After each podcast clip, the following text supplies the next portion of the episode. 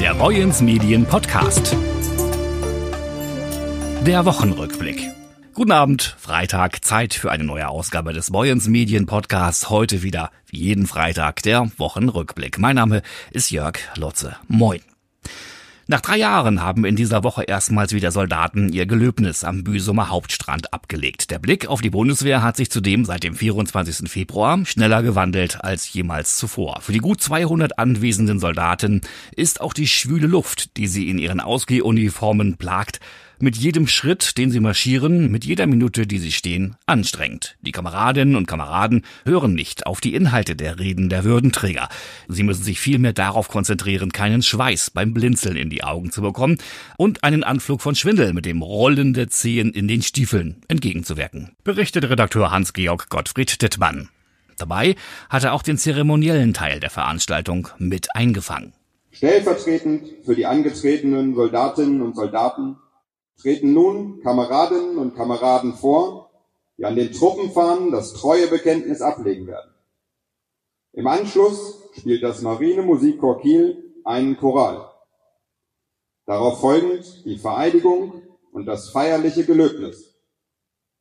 Der Kommandeur der zweiten Lehrgruppe, Herr Oberstleutnant Michael Latz, nimmt nun den jungen Soldatinnen und Soldaten den Eid sowie das Gelöbnis ab.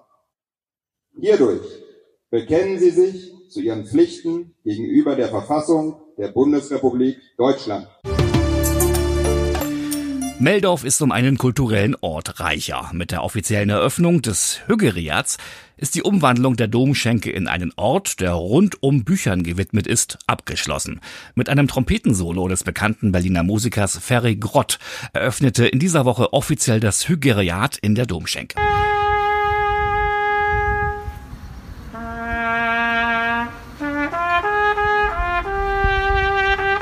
Vom Balkon des Eckhauses gab der Solist ein kleines Konzert für die Meldorfer und auch die geladenen Gäste zu diesem Anlass.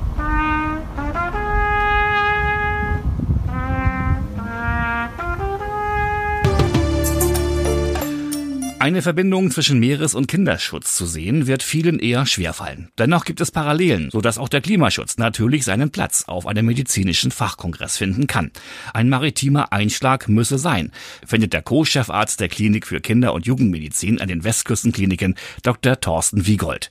Der zertifizierte Kinderschutzmediziner hat die Jahrestagung der Deutschen Gesellschaft für Kinderschutz in der Medizin organisiert, die an diesem Wochenende läuft.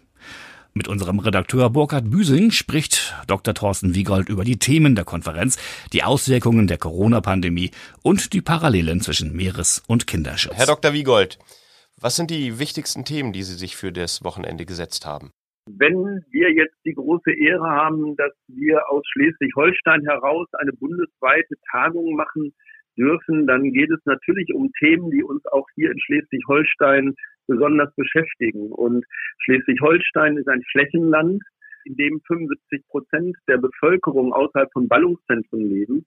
Und entsprechend äh, ist ein großes Thema dieses Kongresses, wie schaffen wir es in der Fläche, Kinderschutz mit der gleichen Kompetenz und auch mit der gleichen Qualität zu gewährleisten, wie es uns in Ballungszentren, wo alle Experten ja viel leichter greifbar und viel dichter aufeinander sitzen, wie es uns eben auch dann in Ballungszentren sonst möglich ist. Mhm. Eine weitere Sektion ähm, war 2019 noch nicht absehbar und ähm, stellt die Frage Covid-19 Lessons Learned.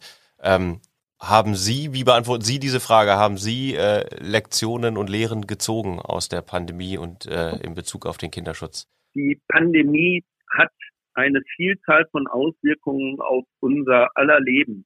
Nicht nur von Kindern und Jugendlichen, sondern auch von uns Erwachsenen. Ich glaube, jeder kann das nachvollziehen für sich selber nach zwei Jahren Leben in der, mit der Pandemie, mit teilweise Lockdown, mit Maskenpflicht, mit großem Aufwand wie anstrengend das Leben geworden ist mit der Pandemie und äh, dass es eine ganze Zeit für uns völlig neue Erfahrungen gab, wo es überhaupt gar keine Vorerfahrungen gab. Ähm, zwei Aspekte sind bei Kindern und Jugendlichen besonders wichtig.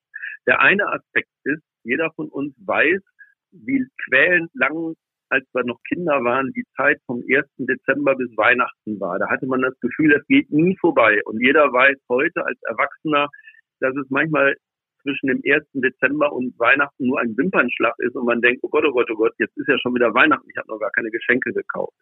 Das heißt, für uns Erwachsene vergeht die Zeit in einem ganz anderen Tempo, als es für Kinder vergeht.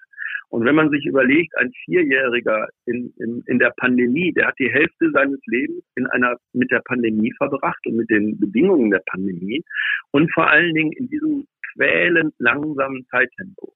Und wir können überhaupt noch gar nicht ermessen, was für Auswirkungen das auf die Entwicklung unserer Kinder hat. Es geht also auch um Kindesschutz äh, im Sinne von, hat die Pandemie dazu geführt, dass mehr Kinder misshandelt worden sind, weil die Familien mehr aufeinander gehockt haben. Da gibt es sehr widersprüchliche Aussagen, die wir auch diskutieren werden. Es gibt also auch die Aussage, dass das vielleicht sogar eher protektiv, also schützend war.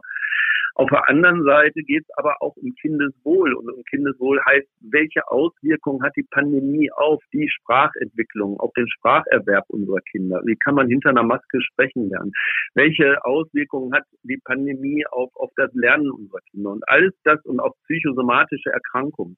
Alles das werden wir in dieser Session mit Experten diskutieren. Und gerade da bin ich sehr stolz, dass es uns gelungen ist, für jede Facette hochrangige Experten aus der Deutschen Gesellschaft für Sozialpädiatrie, vom Berufsverband der Kinder- und Jugendärzte und vom Universitätsklinikum Hamburg-Eppendorf zu bekommen. Die Professorin, Frau Dr. Raben-Sieberer, hat da gerade äh, eine aktuelle Studie über, das, äh, über die Häufung von psychosomatischen Erkrankungen bei Kindern im Rahmen der Pandemie vorgestellt. Das sind ganz, ganz wichtige Daten für uns. Der Festvortrag, den Sie am Freitagabend hören, heißt Klima- und Meeresschutz, Herausforderung und Perspektive.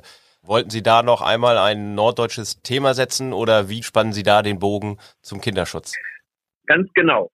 Der, für mich war ganz wichtig, weil dieser Vortrag aus meiner Heimat aus Schleswig-Holstein kommt, dem einen gewissen maritimen Charakter zu äh, geben und äh, auch deswegen hat der Kongress ja den Titel Rühm Hart Clark-Kieming. Ich glaube, das brauche ich Ihren Podcast-Hörern überhaupt nicht zu übersetzen. Das ist uns allen hier in Fleisch und Blut dieser Satz übergegangen. Aber ähm, es gibt verblüffende Parallelen zwischen dem Klimaschutz und dem Meeresschutz auf der einen Seite und dem Kinderschutz auf der anderen Seite. Für mich die, die größte Parallele ist, immer wenn es gut läuft, dann sagt jeder, ja, ja, ist wichtig, aber keiner kümmert sich so richtig darum. Aber wenn wir dann mal wieder ein Hochwasser haben oder eine Tankerhavarie oder eben es ein schwer misshandeltes Kind gibt, dann schreien ja alle los, wir brauchen einen besseren Kinderschutz, wir brauchen einen besseren Klima- oder Meeresschutz und dann sind alle ganz aufgeregt. Das ist schon mal eine Gemeinsamkeit.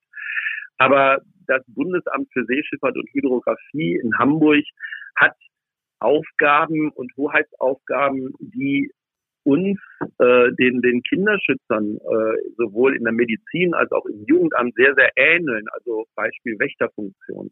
Das Bundesamt für Seeschifffahrt und Hydrographie achtet darauf, dass auf den Meeren ein Regelwerk eingehalten wird und achtet auch auf bestimmte Risikogruppen. Also zum Beispiel Tanker haben anderes Risiko als Segelboote. Und das ist bei uns im Kinderschutz ganz genauso diese Wächterfunktion. Und deswegen bin ich sehr, sehr dankbar, dass die Präsidentin des Bundesamtes für Seeschifffahrt und Hydrographie, Frau Dr.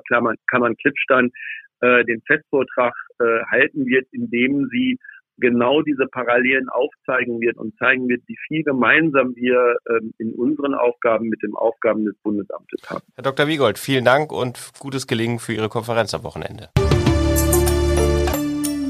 Soweit die neueste Folge des Boyens Medien Podcasts. Die Redaktion heute hatte Tobias Kirchner. Mein Name ist Jörg Lotze. Wir wünschen Ihnen ein wunderschönes Wochenende. Machen Sie was draus, egal was Sie tun. Machen Sie es gut. Das Wetter soll ja mitspielen. Wir hören uns dann wieder hier am Montag zur nächsten Ausgabe. Bis denn.